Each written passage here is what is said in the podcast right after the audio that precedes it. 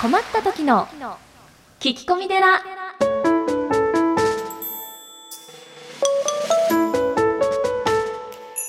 皆さんこんにちは。困った時の聞き込み寺アシスタントのゆきです。何かと忙しく悩み多い日々を過ごしていらっしゃるあなたのために僧侶の長谷がすっきり解決。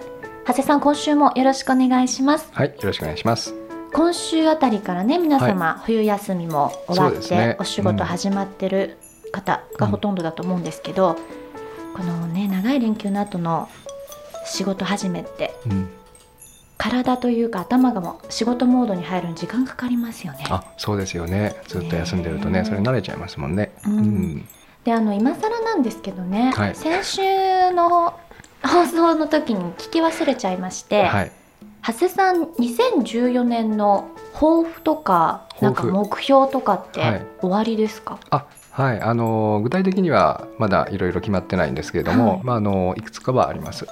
はい、それをこう具体的に落とし込んでいこうというそうですね。はい、まああのまあ今は副住職なんですけれども、うん、多分今年住職になると思うんですね。すか、はい、あとはやっぱりこう、まあ、9月のライブとか、えー講演会とか、まあ、あの水谷先生もそうですけどもいくつか、はい、考えています、水谷先生の講演会も2月にありますものね。そうですね。はいもう申し申し込みもですね100名以上集まってまして、ええ。ね、はい。こちらのポッドキャストでもあの PDF で配信しているので、はい。そうですね。まだあの2月22日。はいぜひ、先のことですからね、うん。よろしかったら皆様にもはい、いらしていただきたいとね思います、いらしていただければと思いますけれども。あとあのまたね今週末は連休であ冬休み当ててまた3連休、はい。成人の日なんですって。成人の日ねゆきさんは何か思い出あるんですか？つい最近ですからね。何そのみんな沈黙やめてよ。というわけでちょっとはい本編に参りましょうどうぞ今週もよろしくお願いいたします。はい、よろしくお願いします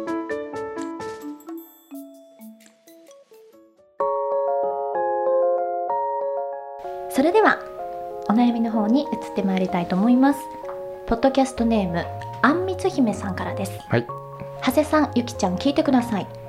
今付き合っている彼は会社の先輩なのですが私の猛アタックで交際の OK をもらいました。かっこ5ヶ月前。同じチームで働いていた時から本当に優しく接してくれる先輩が大好きで付き合えることになったなんて夢のようでした。ただ付き合い始めて気がついたのは彼がとても優柔不断だということです優しいは優しいのですがあまり自分の意見を言わず常に任せるよが口癖。確かに私が好きになったのですが最近ちょっとうんざりしています。優柔不断を直す方法ってありますか？うーん。これゆきちゃんどう思います？えー、私に振りましたか？うん。そうだな。でもこのやっぱね常に任せるね。って言われるのが女性的にはたまには自分の意見言ってよってうん。思っちゃうんじゃないかしら。うん。やっぱねこういう時はあの私どもの番組のご意見番？今年初登場のナグーさんに、はい。あ、明けましておめでとうございます。明けましておめでとうございます、は通りすがりのナグーです。はい。どうも今年もありがとうございます。通りすがっていただいて。や残念なことに僕が優柔不断なんで、え？はい、自分がちょっと聞きたいぐらいな。どうういう時に優柔不断が出るんです優柔不か断というか、あの要は面倒くさがりなんですよね。あ。はだから何かこう自分で決断するというよりかは、まあ、相手に任してしまうというちょっとたちの悪い性格をしておりまして。うん。だからこの人もひょっとしたらそうなのかなと思うんですね。自分にもし似てるのであれば。はい。あのあんみつ姫さんはあれですかね。こう少しはその決断というかうん彼氏が自分に対して、えー何かこう時間とか思いとか心とか込めて考えてよっていうことなんですかね。おそらくそういうとこはあるんじゃないですかね。うそうですね、ん。やっぱりなんか計画をして、うん。私のためにうん。何かをしてほしいっていうふうにうん、思ってるんでしょうね。そうですよね。うん。そう思います。うん。さすがナグーですね。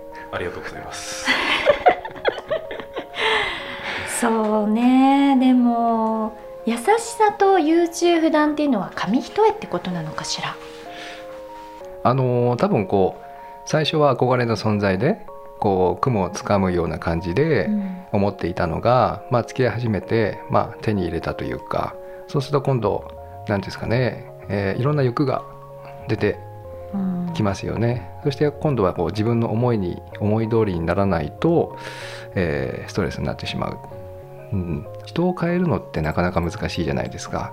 で相手がねこう受け入れてくれるのだったら、まあ、変えてくれるんだったらそれでいいですけども仏教ではこう中道って言って、まあ、人間関係も、まあ、男女関係もそうだと思うんですけどもバランスって大事だと思うんですよね。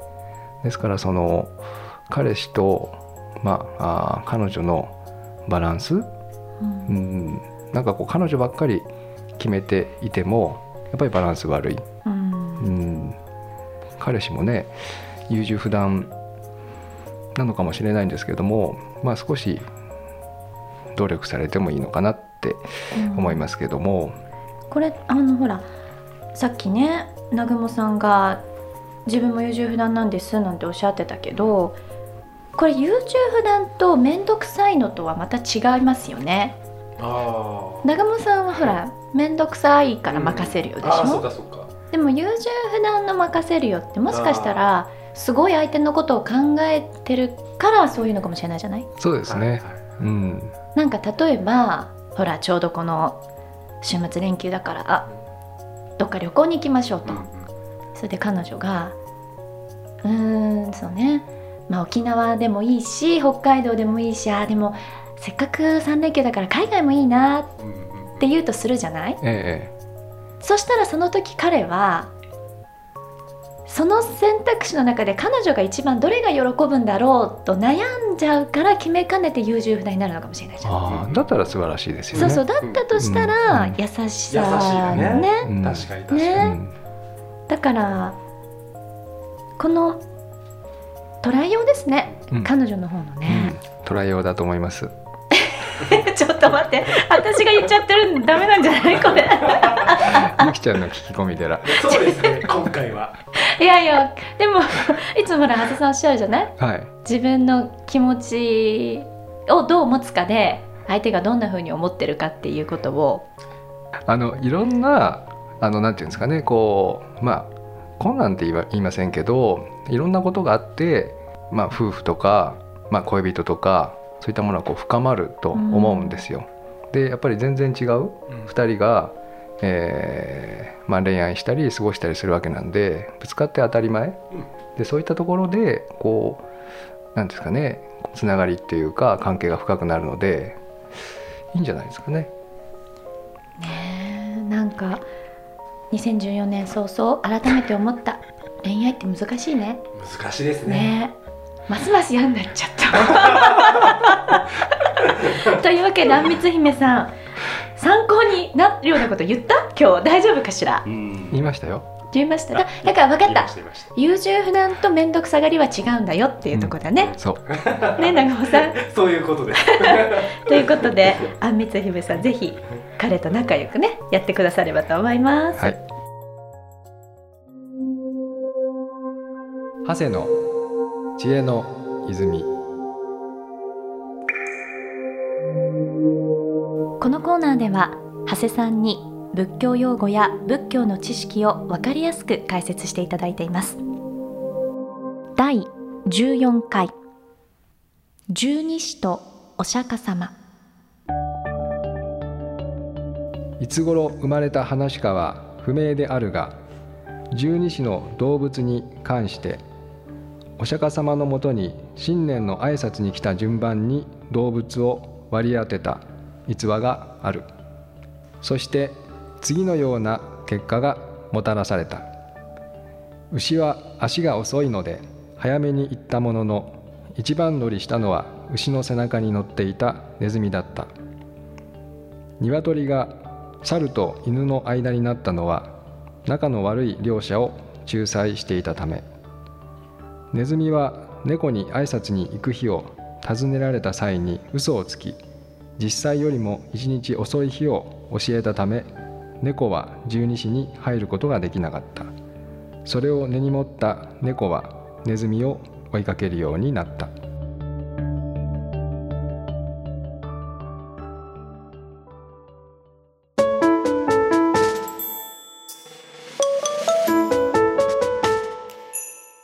それではエンディングのお時間です。この番組ではリスナーの皆様から随時お悩み相談メールを募集しております。仕事の悩み人間関係の悩み恋の悩み何でも構いません。メッセージは長谷さんが副住職をされていらっしゃいます。随願寺さんのホームページ内よりお悩み相談メニューをクリックしてください。URL は www.zuiganji.com です。そういえばあのゆきちゃんのはい。2014年のうん。抱負は、うーんとね抱負ね。今年は健康に気をつけようと思ってます。うん。うん。それだけ？うんそれだけ。